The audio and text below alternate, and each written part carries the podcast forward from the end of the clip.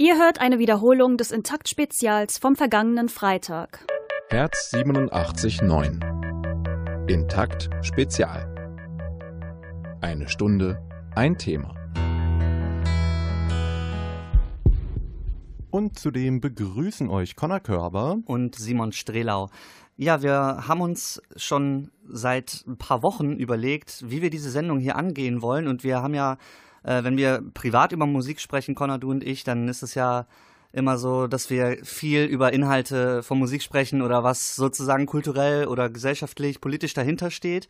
Und das haben wir versucht, heute mal in eine knappe Stunde in eine Sendung zu pressen, was wir da so für unterschiedliche Ideen haben. Kann Popkultur die Gesellschaft beeinflussen? Ist so ein bisschen das Überthema zum Intakt-Spezial Pop und Politik. Und dazu haben wir nicht nur Musik uns rausgesucht, über die wir dann lang und breit diskutieren wollen, sondern auch Stimmen von Musikern und Musikerinnen zum Thema. Für den Anfang direkt ein ja, Zitat von Andreas Spechtel. Das ist der Sänger von Japanik, österreichische Band, die gerade so ein bisschen auf Eis liegt, aber durchaus als politische Band äh, bekannt ist. Und für den ist Pol äh, Musik eigentlich immer politisch. Die Verbindung von Musik und Text ist grundsätzlich hat was Propagandistisches, weil einfach Sachen verstärkt werden. Man muss sich immer einfach darüber im Klaren sein, dass, man, dass es ein anderer Inhalt wird, wenn man ihn singt, ob in Moll oder Dur. Also Musik sozusagen immer als politische, als politisches Instrument sagt, sagt Andreas Spechtel. Also würdest du sagen, politische Kunst ähm, ist, also, oder würdest du sagen, Kunst ist immer politisch? Naja, das ist die Frage, ob ich oder Andreas Spechtel das sagt. Äh, also wenn man ihm jetzt zumindest Glauben schenkt, dann ja, weil er eben sagt, es ist so ein bisschen Propaganda, also im Sinne, wenn ich, also gesetzt, ich habe einen Inhalt, den ich überbringen will. Ich glaube, das ist so ein bisschen die Bedingung. Wenn ich den jetzt mit Musik noch unterlege und eine gewisse Emotion eben beim Hörer ähm, hervorrufe, dann hat das so ein bisschen was eben Beeinflussendes und es beeinflusst mehr, als wenn eine Person das einfach nur liest, zum Beispiel. Und ich glaube, da hat er auf jeden Fall recht. Ich glaube aber nicht, dass das unbedingt auf alle Musik immer zutrifft, weil viele Musik halt keine richtigen politischen Inhalte jetzt transportieren möchte. Manche Musik ist ja auch äh, vielleicht nicht so einfach als solche zu erkennen, dass sie irgendwie eine politische Motivation hat oder irgendeine Art von Message, die dahinter steht. Und bei manchen Songs, da ist das zwar klar der Fall, aber vielleicht versteht sie nicht jeder. Und äh, über diesen Fall wollen wir jetzt ein bisschen sprechen und uns den Song von Japanik anhören. Alles hin, hin, hin.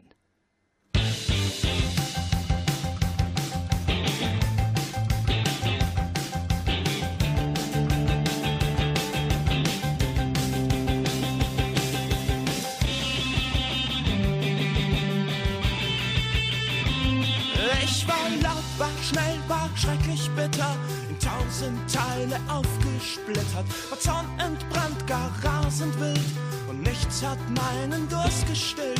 War Nacht für Nacht für Nacht für Nacht in Schutt und Asche aufgewacht und suddenly out of the blue to my mind came what I once knew. Nothing's about me or you, honey. It's all about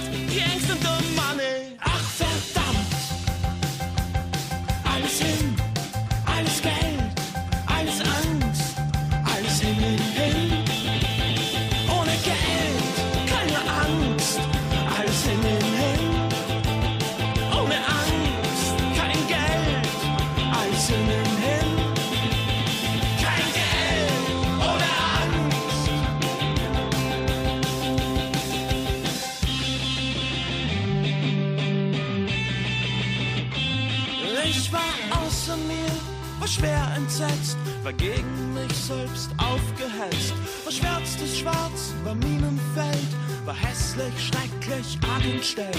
Was war, was war, was war, was war, bleibt alles und wird unleugbar. From wildest rage into a tune, so strange, so strange, so beautiful.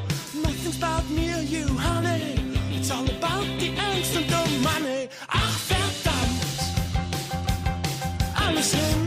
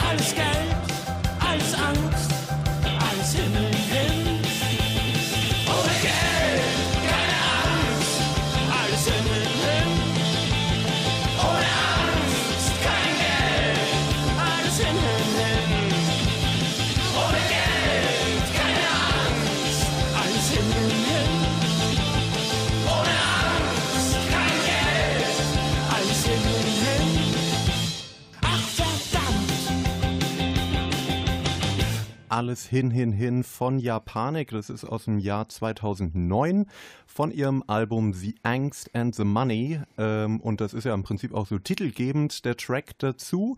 Hier ein Beispiel für ein bisschen äh, ja, intellektuell verschwurbelte äh, Gesellschaftskritik. Ähm, sie haben damals, das war die Single zum Album, und sie haben das mit einem Videoclip veröffentlicht. Und da waren erstmal, glaube ich, acht, neun Minuten eine Rede der Band davor geschnitten wo sie äh, ja mehr auch in relativ äh, klugen Worten den äh, Kapitalismus, das System generell so ein bisschen auseinandergenommen haben. Das hatte zur Folge, dass sie auf der einen Seite vom Feuilleton als die neue kritische, kluge Band hochstilisiert wurden, andererseits auf YouTube von den meisten Menschen, die da kommentiert haben, komplett zerrissen wurden und sich darüber lustig gemacht wurden. Aber das ist auf YouTube, muss man dazu sagen, Top-Kommentare bei YouTube sind eigentlich immer äh, Troll- oder Hate-Kommentare oder sie sind zumindest witzig in irgendeiner Form. Ja, das, das, ist, ist, das stimmt natürlich, aber ich finde, es ist schon so ein bisschen ja, sinnbildlich für diese Art mit äh, ja, Inhalten umzugehen, wenn man, sagen wir mal, ein bisschen einen intellektuelleren Ansatz wählt, dass man schnell sich angreifbar macht. Aber ich weiß nicht, Simon, wie, wie siehst du es? Also kannst du damit überhaupt was anfangen äh, mit eben meinetwegen ja, Diskursrock, wie es so schön heißt? Diskursrock? Aha, natürlich auch ein Wort. Austro-Diskursrock? Ja, ein Wort, was sich Bands nicht selber ausgedacht haben, sondern auch das Feuilleton, aber eben ja für meinetwegen Tokotronic, Japanik. Ja, ich so verstehe schon. Äh, Im Prinzip haben wir ja gerade auch das äh, Exempel an mir statuiert, weil ich habe den Song vorher noch nicht gehört. Das haben wir absichtlich so gemacht, weil ich mir gedacht habe, wir äh, ja schauen wir mal, was jetzt hängen bleibt nach äh, gut drei Minuten hier stehen und einfach ein bisschen zuhören. Während du mich übrigens noch vollgeredet hast, Ja, möchte ich dazu natürlich. sagen. Aber das ist ja, so ist es ja auch in der Realität. ja, so wird Radio gehört, ja. Wenn ihr jetzt gerade in der Küche sitzt, unterhaltet ihr euch ja bestimmt hoffentlich auch, weil ihr euch gern habt. Nein. Ähm, nein, zu, zurück zur Sache. Ähm, ich habe wirklich tatsächlich nicht richtig verstanden, worum es geht in dem Song. Also er sagt ja, ohne Angst kein Geld, ohne Geld keine, Angst. Ähm, also klar, das, ich verstehe schon, wa was er ungefähr sagen will. Ich kann mir auch denken, dass es äh, eine Kapitalismuskritik ist.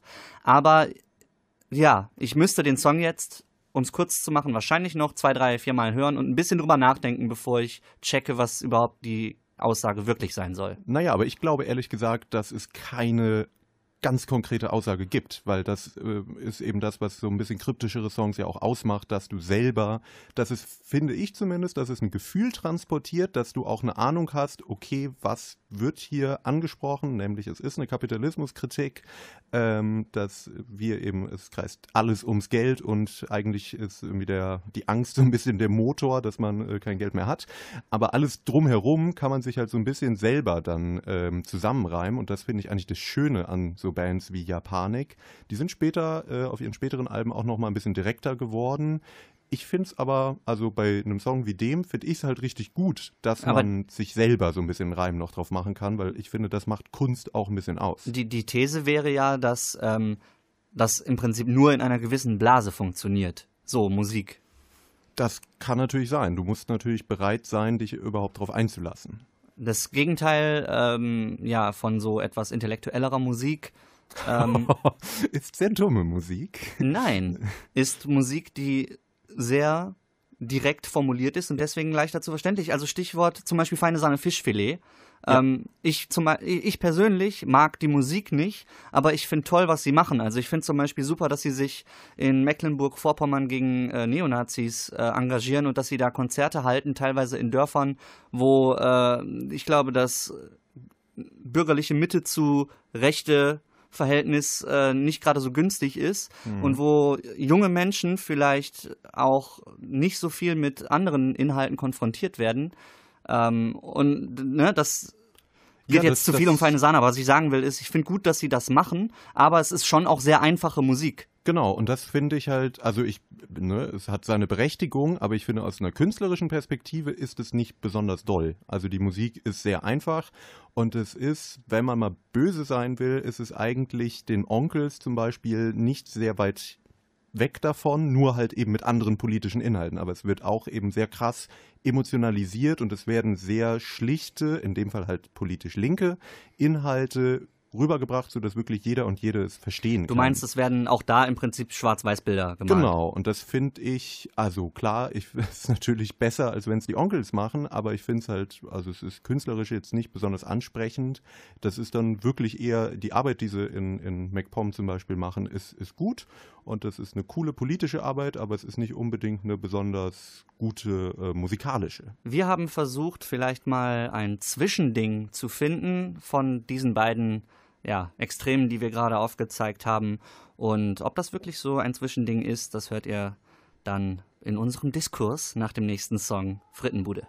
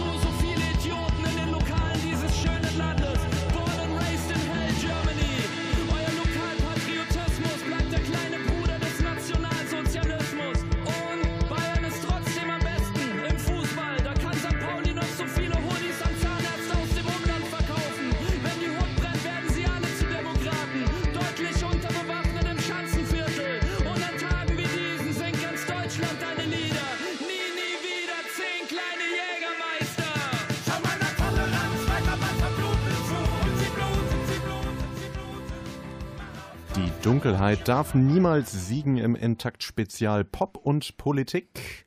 Das ist ein äh, ganz aktueller Song von Frittenbude, ähm, ja, featuring den Sänger von Love A. Das ist, finde ich zumindest, eine ja mal ungewöhnliche Kollaboration und irgendwie Frittenbude eine Band, die meiner Meinung nach in den letzten Jahren eigentlich immer gleich klang. Rein jetzt musikalisch haben sich hier mal ein bisschen weiterentwickelt und mal was wirklich anderes, Überraschendes gemacht. Ja, ich war tatsächlich wirklich überrascht, als der Song rauskam, weil äh, du weißt, dass ich selber nicht der große Frittenbude-Fan bin, aber der Song hat mir nach zweimal Hören gefallen, weil ich äh, ja die schon sehr menschenverachtende Art äh, des, äh, ja, des, des ganzen Textes irgendwie ein bisschen cool finde. Also es ist ja, der Text ist ja sehr direkt, aber auch ein bisschen zynisch und auch so Zeilen wie frisst du dann deine scheiß Tonkrüge oder deinen Postpunk? Ja. Äh, ja, ich bin irgendwie hin und her gerissen bei dem Song, weil er ist ja sehr direkt, wie du schon sagst, ähm, in seiner Kritik und er haut einfach alles raus, was beschissen ist. Ähm, also aus Sicht zumindest von Frittenbude. Und irgendwie, als ich es das erste Mal gehört habe, habe ich auch gedacht, ja genau, so ist es eigentlich und endlich bringt es mal jemand auf den Punkt. Aber dann habe ich irgendwie beim zweiten, dritten Mal hören gedacht, naja, es ist auch so ein bisschen dieses Klischee Linke, also dieses Klischee, was man von Linken hat, die alles Kacke finden und das bedienen sie damit, finde ich, sehr und sie machen es nicht besonders selbstironisch. Wobei ich aber nicht glaube, dass es darum geht, sondern es geht darum, äh auch diese Widersprüche aufzuzeigen. Ja, klar. Zwischen äh, diesem, ja, wir finden auch in, in jedem gesellschaftlichen Phänomen unsere Nische, ja, und all, aber es lässt sich auch immer wieder kritisieren. Also ich finde, der, der Song zeigt halt schön, dass du quasi alles kritisieren kannst. Aber meinst du, sie zeigen es damit auf oder tun sie nicht eigentlich auch das? Also, das glaube ich eben nicht. Also, ich glaube, du meinst doch, glaubst doch nicht im Ernst, dass der Sänger von Frittenbude diesen Text schreibt, weil er denkt, ja, das ist nämlich alles scheiße, nur ich bin gut. Nein, das nicht, aber das ist halt eher so als Exempel, also einfach mal aufzuzeigen, irgendwie ist alles so ein bisschen sinnlos oder alles ist ein bisschen. Alles ist bigott. Ja, genau die, die Bigotterie der Gesellschaft mal unter die Nase reiben. Das ist doch eigentlich schon das, was sie wollen, oder?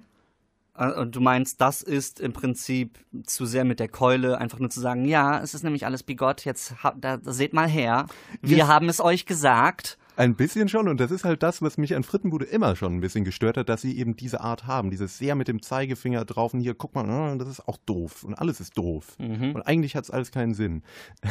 Aber äh, dann ne, ist halt die Frage, wie kannst du denn so Kunst machen, ohne dass das diesen Effekt hat, dass du dich dann selbst wieder angreifbar machst mit, mit solchen Vorwürfen wie zum Beispiel, ja, ist zu sehr Zeigefinger oder ist zu sehr heuchlerisch, weil ihr macht's ja selber. Tja, vielleicht mit ein bisschen Feel-Good-Feeling, äh, so wie eine österreichische, aktuell sehr erfolgreiche Popband, nämlich Bilderbuch.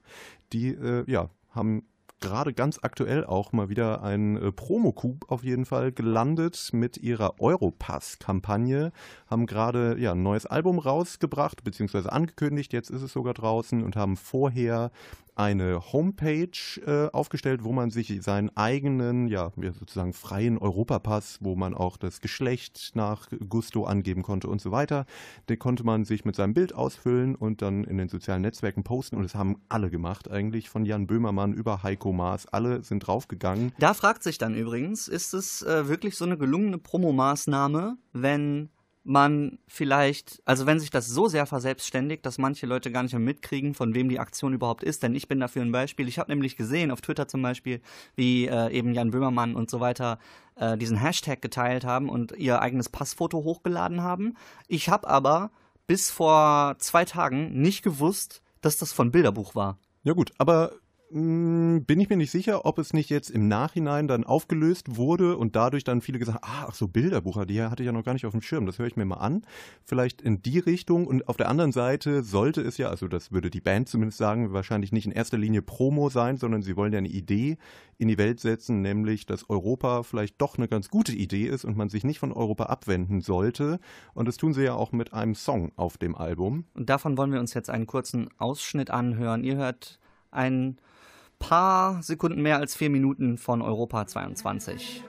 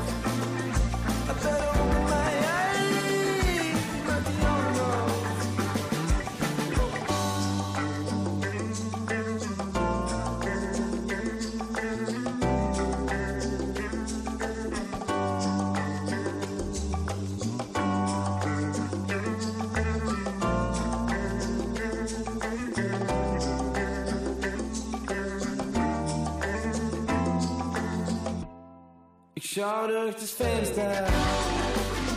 Yeah. Circa 120 km/h. Die Schilder sind immer, wie immer Elektriker. Ich schließe meine Augen und fuck gerade auf. Rausch wie im Wasser. Nichts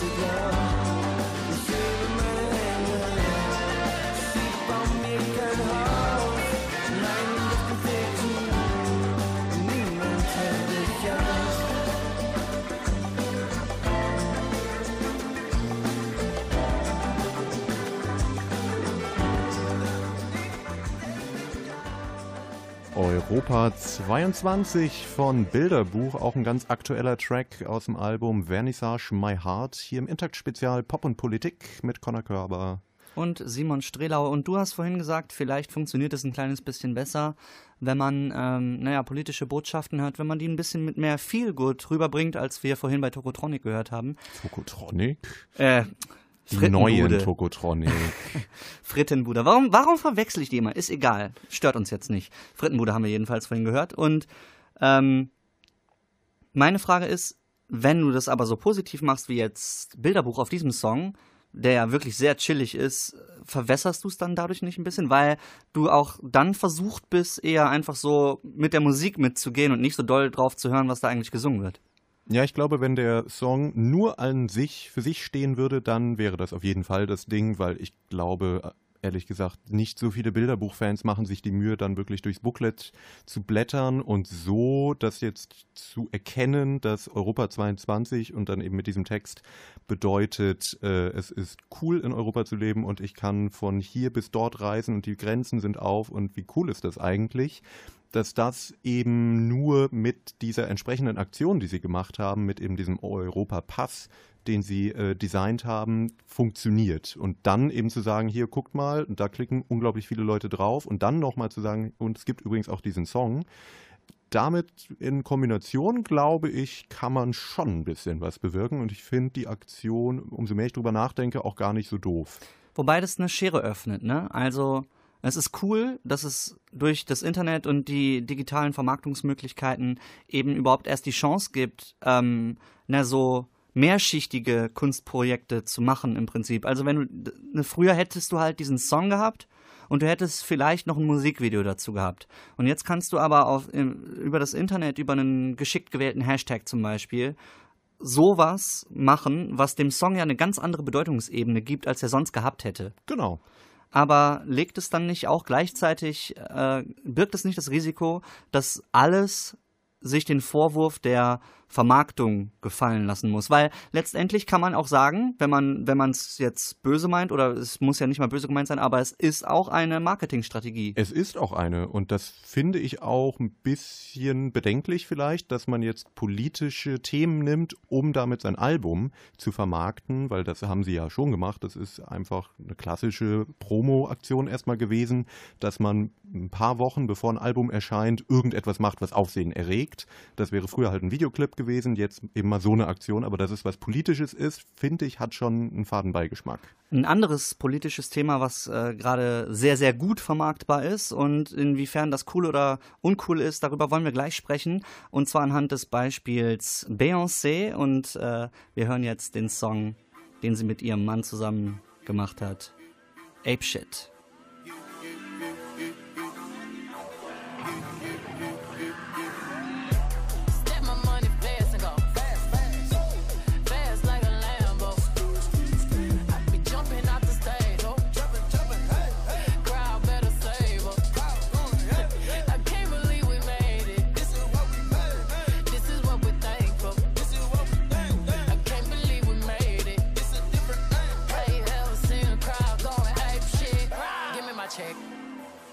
On my check. Or pay me in equity, pay me in equity. Watch me reverse out of dicks. He got a bad bitch, bad bitch. We live in lavish, lavish. I get expensive fabrics. I got expensive habits. He wanna go me. He like to roll away. He wanna be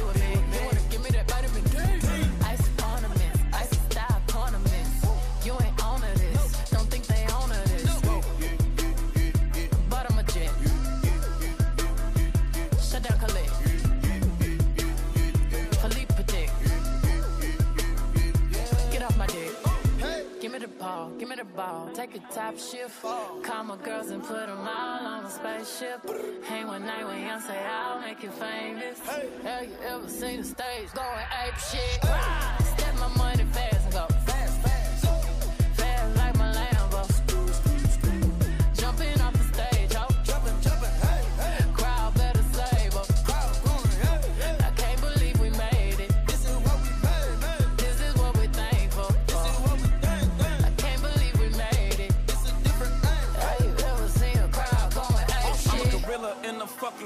finna pull up in the zoo. I'm like Chief Keep Meat Rafiki, who been lying King to you? Pocket watch it like kangaroos. Tell these clowns we ain't amused. Man, the clips for that monkey business. 4-5 got change for you. Motorcades when we came through. Presidential with the planes too. One better get you with the residential. Undefeated with the cane too. I said no to the Super Bowl. You need me, I don't need you. Every night we in the end zone. Tell the NFL we in stadiums too. Last night was a fucking zoo. Stage diving in a pool of people ran through Liverpool like a fucking beetle. Smoking Gorilla glue like it's fucking legal. Tell the Grammys, fuck that O for A shit. Have you ever seen a crowd going ape shit?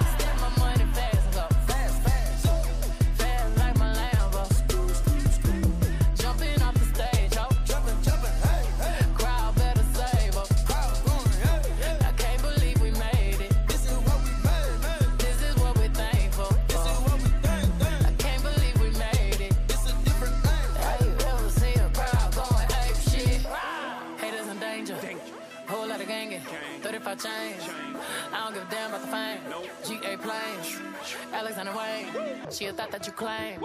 Can be tapping my ring. Oh. Now popping my bitches off popping. We go to the dealer and cop it all. Sipping my favorite alcohol. Got me so lit, I need Tylenol. All of my people,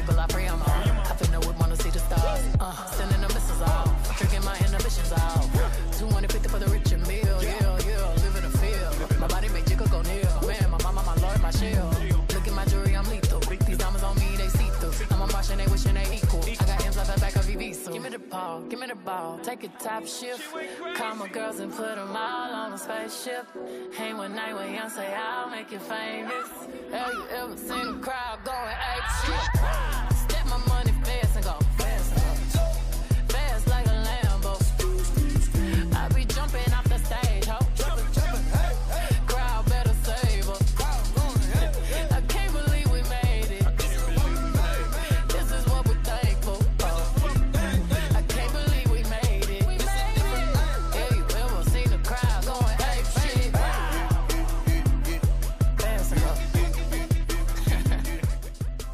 Ihr hört Ape Shit von The Carters, also Beyoncé und Jay-Z hier auf Herz 87.9 und ihr hört auch ein Intakt-Spezial heute zum Thema Pop und Politik. Und dazu sind wir zu zweit im Studio, mein Kollege Connor und ich. Und ähm, ja, wir haben uns vorhin drüber unterhalten, Kunst oder Kommerz, wo ist die Grenze, beziehungsweise kann auch kommerzielle Kunst eine positive politische Message haben? Ja, vor allem äh, vorhin hatten wir ja Bilderbuch, die, wo ich zumindest angemerkt habe, was so ein Geschmäckle hat, dass sie aus äh, kommerziellem Interesse eine politische Botschaft irgendwie droppen.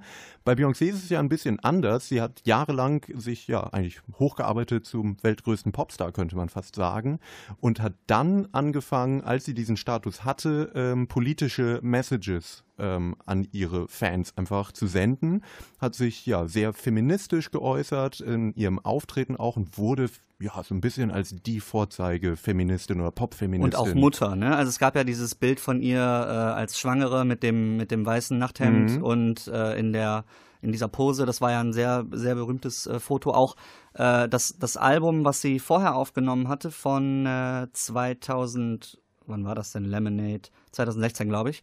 Ähm, das war ja das erste Mal, wo Beyoncé wirklich explizit auch vielleicht als feministische Künstlerin äh, ja, betitelt wurde, sage ich jetzt mal vom, vom öffentlichen Diskurs. Und interessant ist ja eigentlich, dass sie gleichzeitig als äh, wirklich als ernstzunehmende Künstlerin wahrgenommen wurde und eben als politische Figur. Du meinst als ernstzunehmende Künstlerin außerhalb des Pop-Mainstream? Genau, also nicht als Pop-Sternchen, Ja. sondern eben als wirklich selbstbestimmte Künstlerin, wo die in, meinetwegen bei Pitchfork oder so besprochen wird.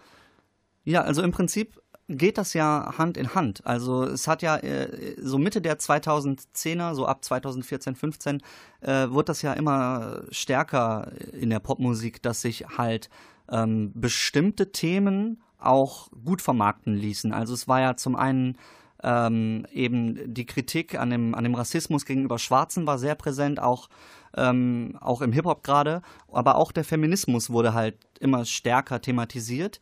Äh, gibt ja auch andere Künstler und Künstlerinnen, die das versucht haben unterzubringen. Zum Beispiel Katy Perry hat ja auch ein Wannabe politisches Album aufgenommen, was nicht so ganz clever war, weil es nichts Halbes und nichts Ganzes war. Aber man sieht halt, dass es in diese Richtung geht. Und Ja, es ist absolut. Und sie ist da halt ein bisschen die Speerspitze. Und du, Simon, ähm, habe ich so im Ohr, fandst es eigentlich auch ganz gut, oder? Also ich mochte Beyoncé früher eigentlich gar nicht. Also die Pop-Sachen von früher habe ich gar nicht gehört. Das war nicht mein Ding. Aber ähm, als ich Ape Shit gehört habe, den Song, den ihr gerade hören durftet, äh, war ich echt begeistert. Vor allem äh, im Zusammenspiel mit dem Video. Ich kann euch nur empfehlen, wenn ihr das noch nicht gesehen habt, schaut es euch mal an. Achtet mal besonders auf die, auf die, äh, auf die Szenen, wo Jay-Z und Beyoncé zusammen zu sehen sind und wie die zueinander positioniert sind. Achtet mal so ein bisschen auf die Farben, die die äh, Kostüme haben und so. Es ist schon ziemlich cool gemacht. Sie haben sich das komplette Louvre gemietet für den Videodreh, ne? Yes, und das alleine ist schon ein Statement. Und das, äh, Ja. das ganze Video ist ein Statement, der ganze Song ist ein Statement. Black Pride und Empowerment ähm, endlich sozusagen in dieser kommerziellen Welt angekommen, zu, also in dieser kapitalistischen Welt auf der höchsten Stufe angekommen zu sein, dass das überhaupt möglich ist für Schwarze. Das ist die Message und äh, ja, Empowerment eben. Ja, aber da habe ich mich halt gefragt, oder was mich so manchmal ein bisschen aufregt, ist, wie sehr das dann äh, eben hervorgehoben wird, weil das stimmt natürlich und das ist ein Statement und das ist etwas Besonderes für unsere Zeit, auch dass das eben möglich ist, dass eben eine schwarze Frau die wirklich erfolgreichste Popkünstlerin überhaupt ist und sich jetzt eben auch eben selbstbestimmt ähm, positioniert, aber trotzdem ist ja das, was sie äh, vermittelt, ist einfach nur extrem kapitalistisch und eben sagt, ich habe es geschafft, ich habe, meine vier Kinder werden auch noch auf der Forbes-Liste sein, weil ich so viel Geld habe, Mhm. weil ich nämlich hier der Boss bin. Und das ist ja eigentlich, sind das ja nicht Werte, die du und ich unbedingt vertreten würden als jetzt äh, moralische Vorbilder, oder? Ja, das ist, das ist zwar richtig, also wir beide sind doch, äh, würde ich jetzt Weiße mal behaupten, wir, ja, aber ich würde behaupten, wir beide sind, was den Blick auf den Kapitalismus angeht, relativ ähnlich eingestellt. So. Und wir finden vieles, was so passiert, an Mechanismen und an der an, an weltweiter Ausbeutung zum Beispiel, finden wir nicht cool. Aber das ist nicht der Thema, das Thema des Songs. In diesem, So- also Ja, ich kritisiere ja auch nicht den Song, sondern eher die, den Hype darum, dass gesagt wird, diese Frau, das, was sie macht, das ist komplett richtig, das ist eine Vorbildfunktion, das ist toll. Aber du findest doch, du hast doch gesagt, du findest es nicht gut, dass sie sozusagen diese Art von Reichtum als Ziel propagiert, weil, weil du findest, dass das eigentlich kein erstrebenswertes Ziel ist. Ja, also ich finde halt, was sie macht in ihrer Kunst ist natürlich ist Kunst halt. Das kann sie machen, wie sie will. Ähm, aber ich finde das als Statement jetzt wirklich nicht gut. Also ich finde, es ist jetzt keine Vorbildfunktion, egal ob für weiße oder schwarze Menschen. Es ist einfach nicht erstrebenswert. Ich finde halt, man kann einer diskriminierten Gruppe irgendwie nicht vorwerfen oder man kann von einer diskriminierten Gruppe nicht erwarten, das System einer Welt zu verändern, an der sie überhaupt erst teilhaben wollen. Also und Ja, ja, auch immer also- noch darum kämpfen müssen, daran teilzuhaben. Man, ich erwarte jetzt auch nicht mehr als von einer anderen Künstlerin oder so. Ich finde halt einfach nur problematisch, dass man das dann so als etwas Besonderes herausstellt, weil es ist, es ist natürlich ein besonderes Statement, aber es ist nicht besonders gut. Sie, ist, sie hat eben nicht bessere Statements als eine Katy Perry in einer gewissen Weise, weil es auch relativ plumper, sehr kommerzieller Feminismus dann ist, den sie halt propagiert. ja, finde ich schwierig, das so zu sagen. Würde ich, würde ich äh, nicht zustimmen. Da kommen wir vielleicht nicht auf den grünen Zweig, aber ihr könnt euch ja selber äh, zu Hause da eure Meinung bilden. Wir kommen jetzt auf jeden Fall zu einer Künstlerin, die ja mh, vielleicht gar nicht persönlich so stark äh, den Feminismus propagiert, aber auch als so eine äh, Ikone ein bisschen hochstilisiert wurde, aber eher im Indie-Rock-Bereich, nämlich Courtney Barnett. Ähm, ja, Es ist so ein bisschen das Phänomen, was wir gerade hatten. Ne? Also Courtney Barnett tauchte jetzt in jeder Best Jahresend-Bestliste auf, weil sie als, als Frau in der Rockmusik eine sehr aparte Stellung immer noch hat. Das ist eine steile These. Man könnte natürlich auch sagen, weil sie einfach sehr gute Musik macht. Aber da können wir gleich drüber diskutieren. Äh, hier ist ein aktueller Track von ihr, nämlich Nameless Faceless.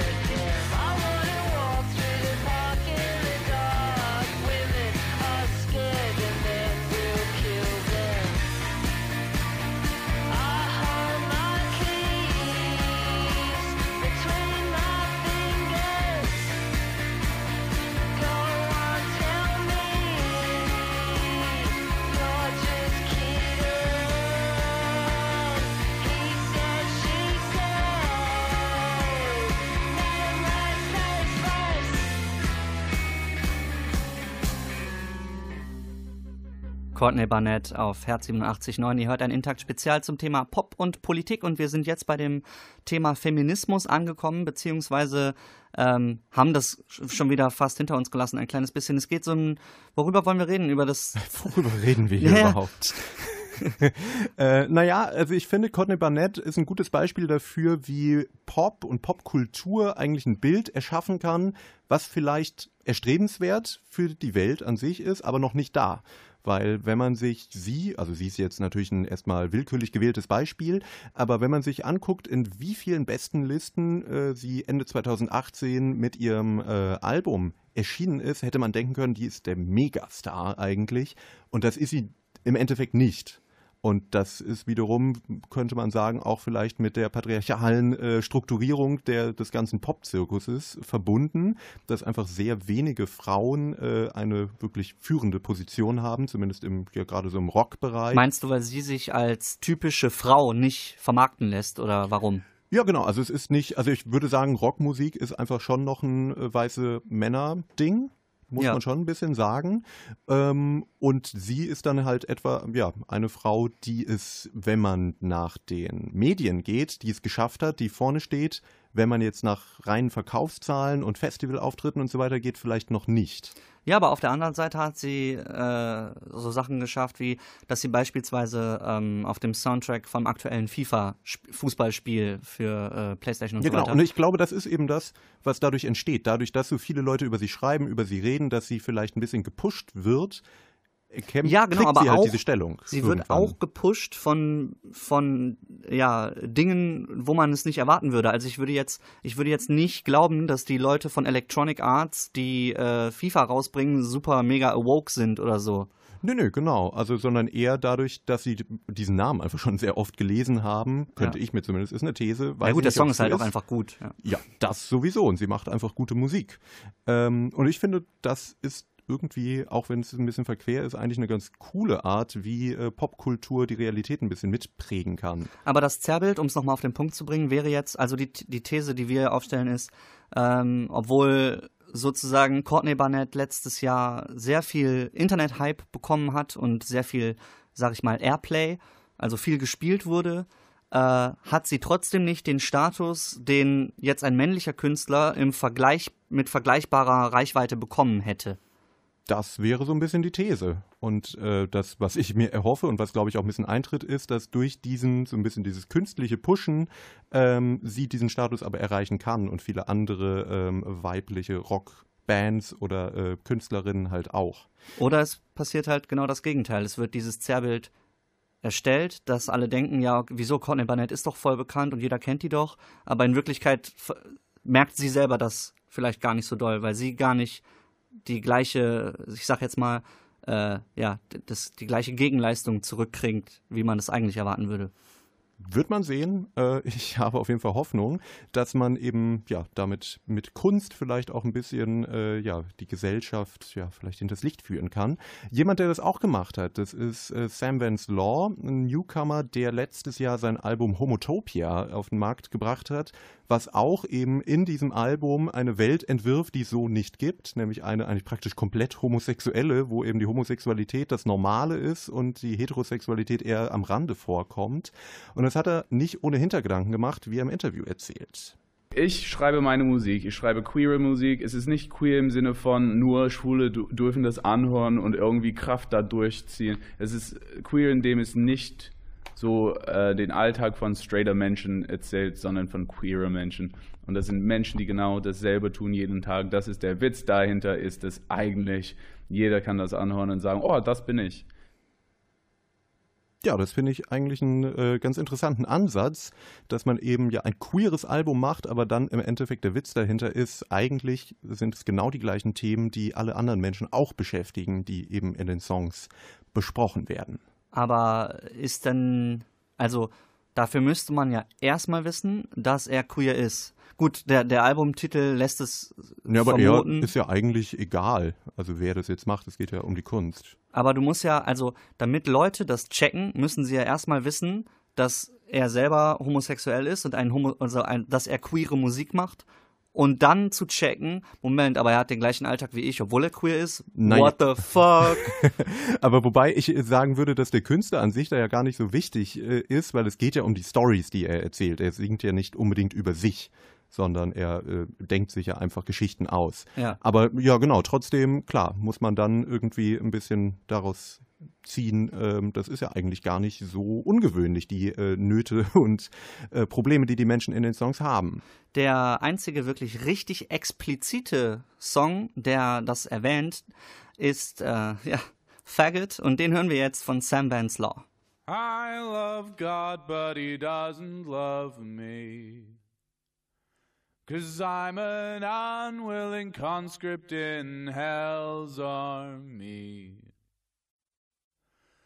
And I wanna be an angel, but it just can't be. Cause I'm a faggot. I love God, but he doesn't love me. Cause I'm an unwilling conscript in hell's army. I wanna be an angel, but it just can't be. Yes, I could go and get corrective therapy. Find a pretty grown, start a normal family. Climb in my bathtub and slit my wrist, cause I'm a faggot.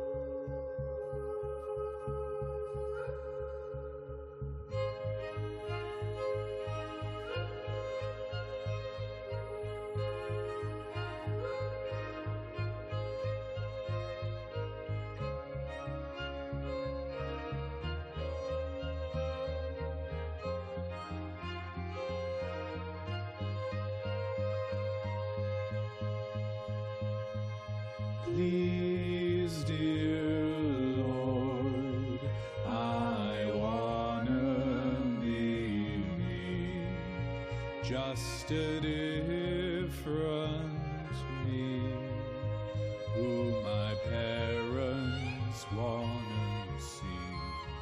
I'd give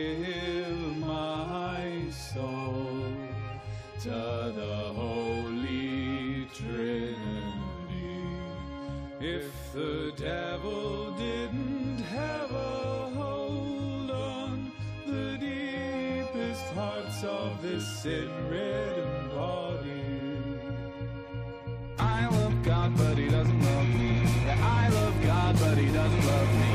Yeah, I love God, but he doesn't love me, cause I'm a faggot. Sam Law Faggot aus seinem Album Homotopia. Ganz abgesehen von der äh, Message dahinter finde ich einen sehr interessanten Song, einfach also Songwriting-mäßig, dass du irgendwie so ein ja, Punk-Song-Anfang hast, eine ganz lange Instrumental-Chor-Klassik-Passage und dann am Ende ganz zum Schluss wieder ein bisschen Punk. Und das dazu noch äh, mit diesem Titel verbunden, der ja nun also alles andere als weich ist. Ja, das, äh, ja, das macht so ein bisschen vielleicht die, die Musik von Sam Law aus, also so ein bisschen äh, hintersinnig oder mit einem Augenzwinkern das Ganze verpackt. Trotzdem hier ja ein relativ harter Text. Also es geht um einen, der äh, ja eigentlich zu, um, äh, zu Gott betet, dass er doch eigentlich nicht schwul sein möchte und äh, ja dann irgendwie in ein Umerziehungscamp geht und sich dann umbringt.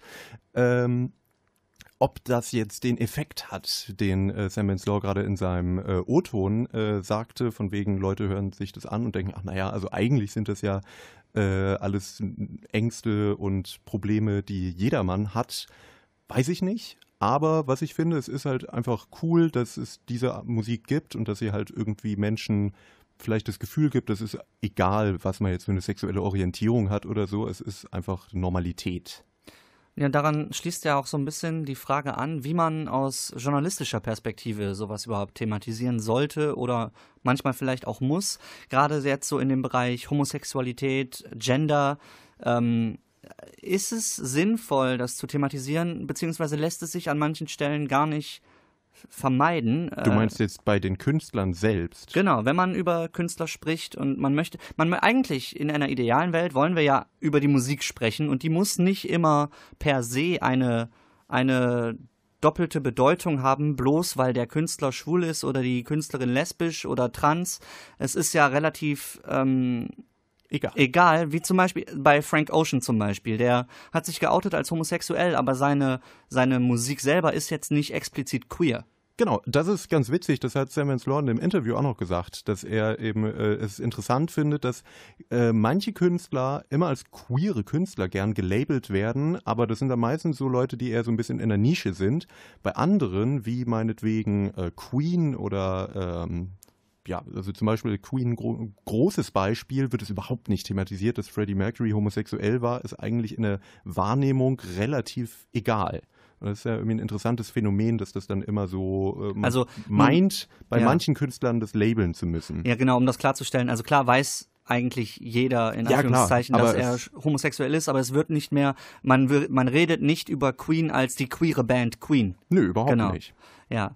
Ähm, ja, die, der nächste Act, zu dem wir kommen wollen, ähm, ist eine einzelne Person. Es ist aber schwer, diese Person anzusprechen. Und warum das so ist, das klären wir nach dem Song. Ihr hört jetzt Dua Saleh mit Warm Pants.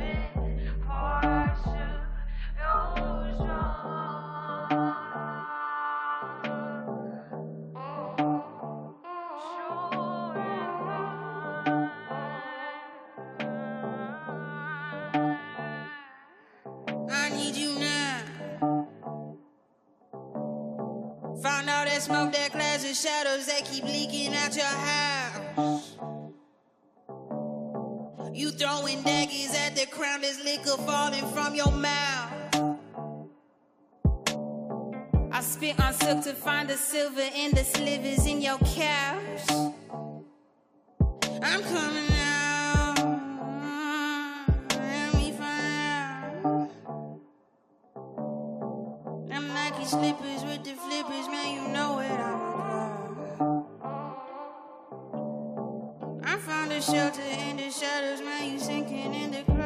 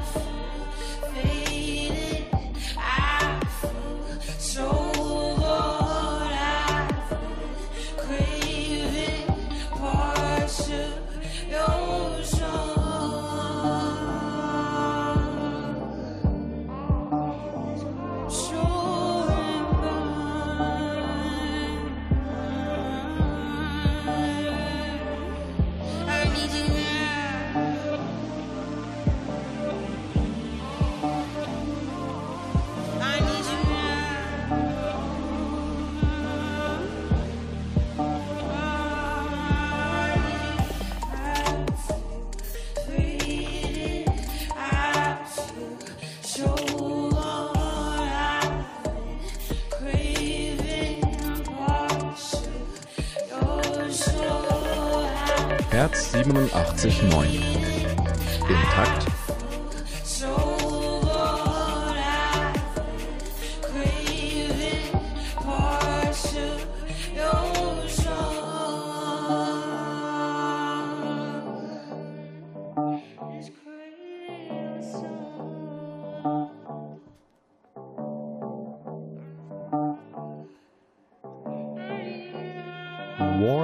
Pants von Dua Saleh im Intakt Spezial zu Pop und Politik. Simon, du hast den Track ausgewählt. Was macht den so interessant?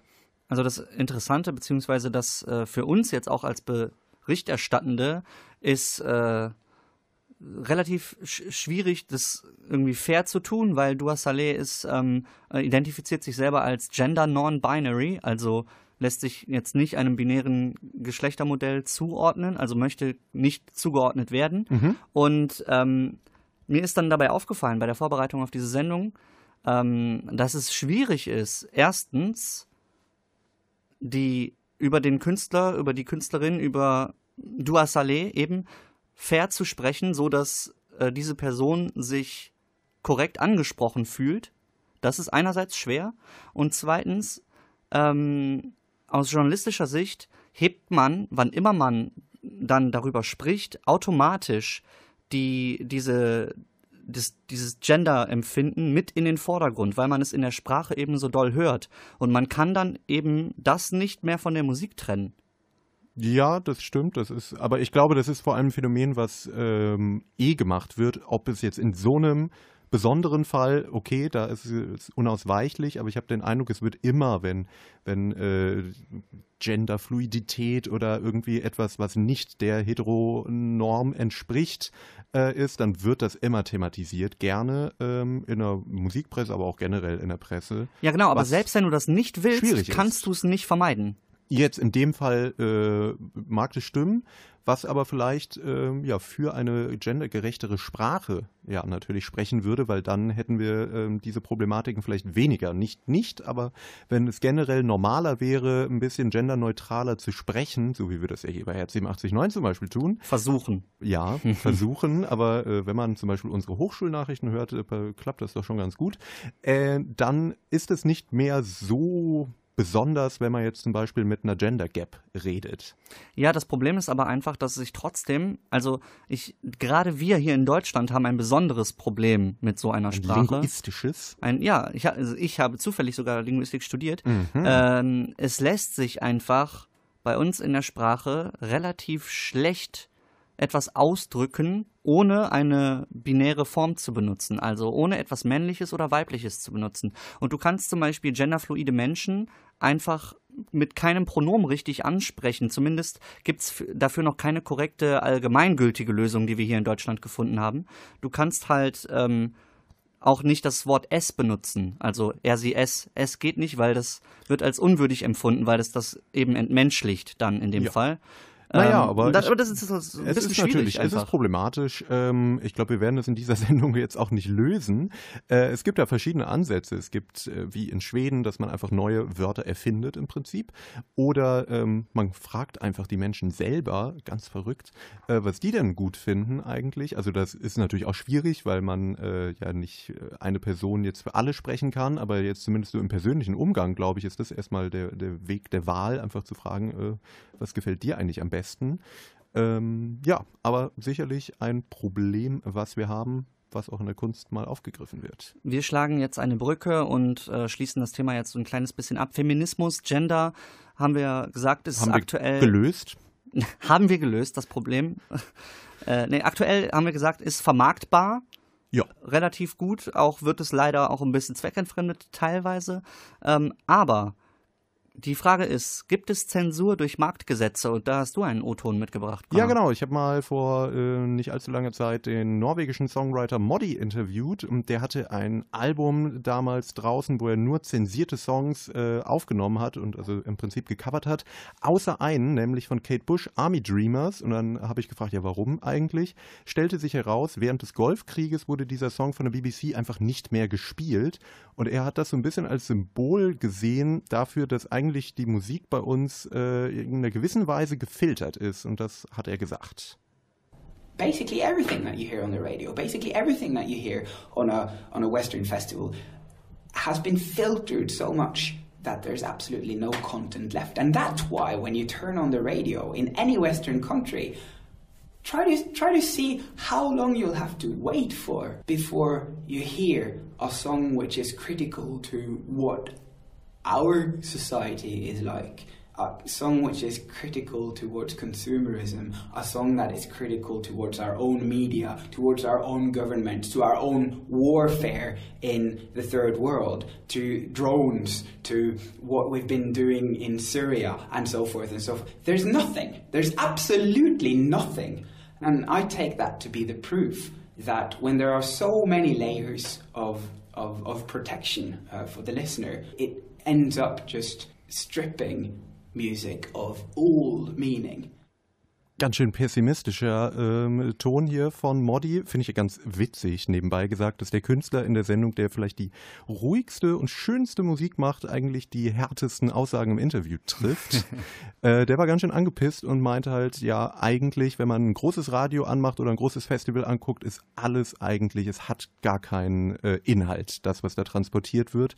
Denn alles muss irgendwie vermarktbar sein und Sachen, die ein bisschen äh, kritisch sind, die unsere ja, Gesellschaft wirklich kritisieren, die kommen da gar nicht vor.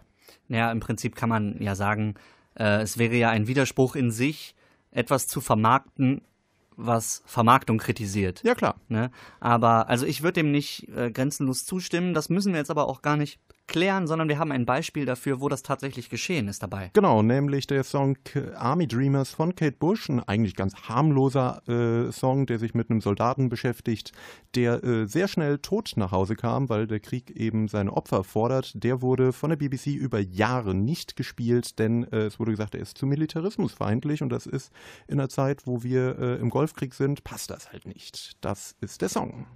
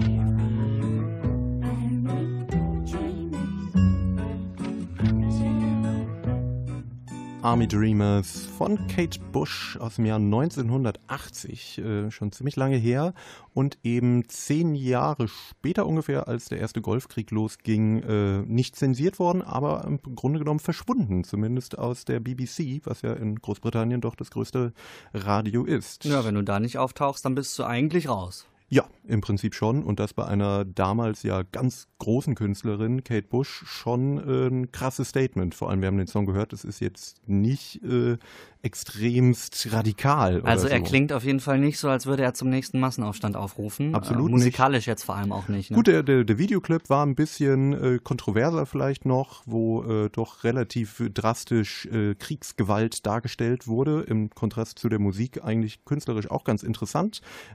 Ein Tipp nochmal zum Angucken, gibt es natürlich auf YouTube. Aber wir müssen endlich aufhören hier. Wir haben es äh, mal wieder geschafft, stark zu überziehen. Es ist zwölf nach acht und das war ein Intakt-Spezial zu Pop und Politik. Ja, und wir müssen vielleicht ein kleines Fazit wenigstens noch kurz ziehen und sagen, was nehmen wir jetzt mit aus unserem Gespräch? Oh Gott, ja, das ist eine, eine gute Frage. Ähm, ich würde daraus mitnehmen, dass es immer noch, obwohl man äh, behauptet, wir leben in sehr unpolitischen Zeiten, es immer noch sehr viele aktuelle Künstler und Künstlerinnen gibt, die sehr politisch aktiv sind, sei es im Indie-Bereich, sei es im Mainstream und das ist erstmal gut. Ich finde es auch gut, dass äh, eben das im Mainstream angekommen ist, die Art und Weise, wie damit vielleicht umgegangen wird, sei dahingestellt, trotzdem cool, dass sich eben, ja, eben Themen, die äh, gesellschaftlich relevant sind, immer noch im Pop wiederfinden. Wir müssen zum Abschluss der Sendung auch noch einmal Danke sagen und wollen das auch gerne tun. Wir sagen nämlich Danke bei Philipp Strunk für die redaktionelle Betreuung und ähm, uns bleibt jetzt noch ein Abschiedswort, nämlich ich bin Simon Strelau und möchte einen schönen Abend wünschen. Mein Name ist Conor Körber, ich wünsche das auch. Und für alle Menschen, die sich jetzt vielleicht durch den einen oder anderen Inhalt heute Abend hier angegriffen gefühlt haben, möchten wir doch wenigstens eins nochmal festhalten. Das muss eine Demokratie ja wohl aushalten können. Das war eine Wiederholung des Intakt-Spezials vom vergangenen Freitag. Yeah. Ah, ungesunder Lebensstil, rund um dort die Stage bespielen. Deine Crew besteht aus Umpa Lumpas und paar faken Feelings. Unser Grund ist unter dem, auf dem du dich bewegst, nicht viel, was uns von dem, was du als Kunst verstehst, noch erregt. Was ist los? Ich brauch keine Bombastproduktion, passt schon. Ab und zu treffe ich fast jeden Ton und dann schreit der Autotune. Was sagt das über euch aus nun? Keiner von euch ist mehr echten Sound gewohnt. Hier verkackt der Chef noch selber, Perfektion war nie ein Thema, das als Ziel auserwählt war. Man muss straucheln mit Niveau, ein Angebot und deine Rebellion ist augenblicklich tot. Du machst ein Feature mit Clouseau. Wieso? So viele Fragen, so schreite ich voran. Ich bin nicht pleite, nur aus Fahnen. Streite ich mit dem Abend. Durchgefeiert, nur bescheuert, labernd unterm Green. Nutze ich Freizeit und begleite meine Harzer zum Termin. Stimmen waren auf 3 Gramm Speed. Mit nem Marker schmieren Bilder, mit nem Mittlerbart verzierend in die Ahnengalerie. Deine Partner sitzen, Startups gründet im Starbucks und grinsen, haben nen Plan für den Vertrieb. Eine Ahnung, aber nie. Ich würd gern behaupten, können, dass ich kam, sah und siegte. Doch ich kam, sah und schaute ohne Hoffnung wieder weg. Beschissene Woche wieder wett. Wie ein Sieg von Hansa und ein gebrochenes Gesetz. Ich werde dir unangenehm auffallen, denn ich komm vorbei, um dein Saustall zu sprengen. Das muss eine Demokratie aushalten können. Das muss eine Demokratie aushalten können. Ich mache Insider-Witze, wenn ich mit Außenseitern häng. Hab statt eines Lesezirkels lieber Bauarbeiterfans. Das muss eine Demokratie aushalten können. Das muss eine Demokratie aushalten können.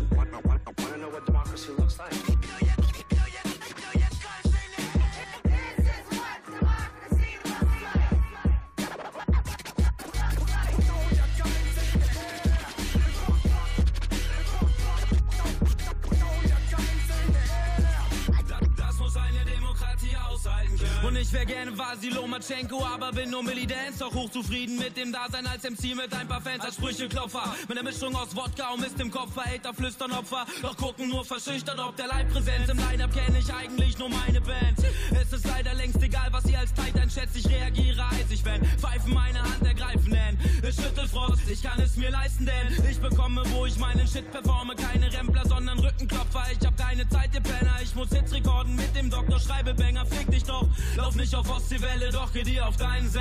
Hab bei gewaltbereiten Freiheitskämpfern einen Stein im Brett und einen weiteren in deinem Fenster. Und hör, weil sie nicht weiter als die eigenen vier Wände reichen, denk. Deine geistig eingeschränkte Gang beleidigt Schenker. Es für nichts als leitgelenkter Scheißkredenz von Leuten, die sofort beleidigt reinblicken, wenn man mitteilt, dass sie peinlich sind. Und an Realitätsverlust leiden, denn Coca-Ticker und Getreidehändler sind halt nicht das gleiche Männer. Ich werde dir unangenehm auffallen, denn ich komm vorbei, um dein Saustall zu sprengen. Das muss eine Demokratie aushalten können. Das muss eine Demokratie aushalten können. Ich mache Insider-Witze, wenn ich mit Außenseitern häng. Hab statt eines Lesezirkels lieber Bauarbeiterfans. Das muss eine Demokratie aushalten können. Das muss eine Demokratie aushalten können. Und auch du bist nur ein Teil des sich ausbreitenden Trends. Du willst rausschreien, was du denkst, du kannst dein Maul halten, my man. Das muss eine Demokratie aushalten können. Das muss eine Demokratie aushalten können.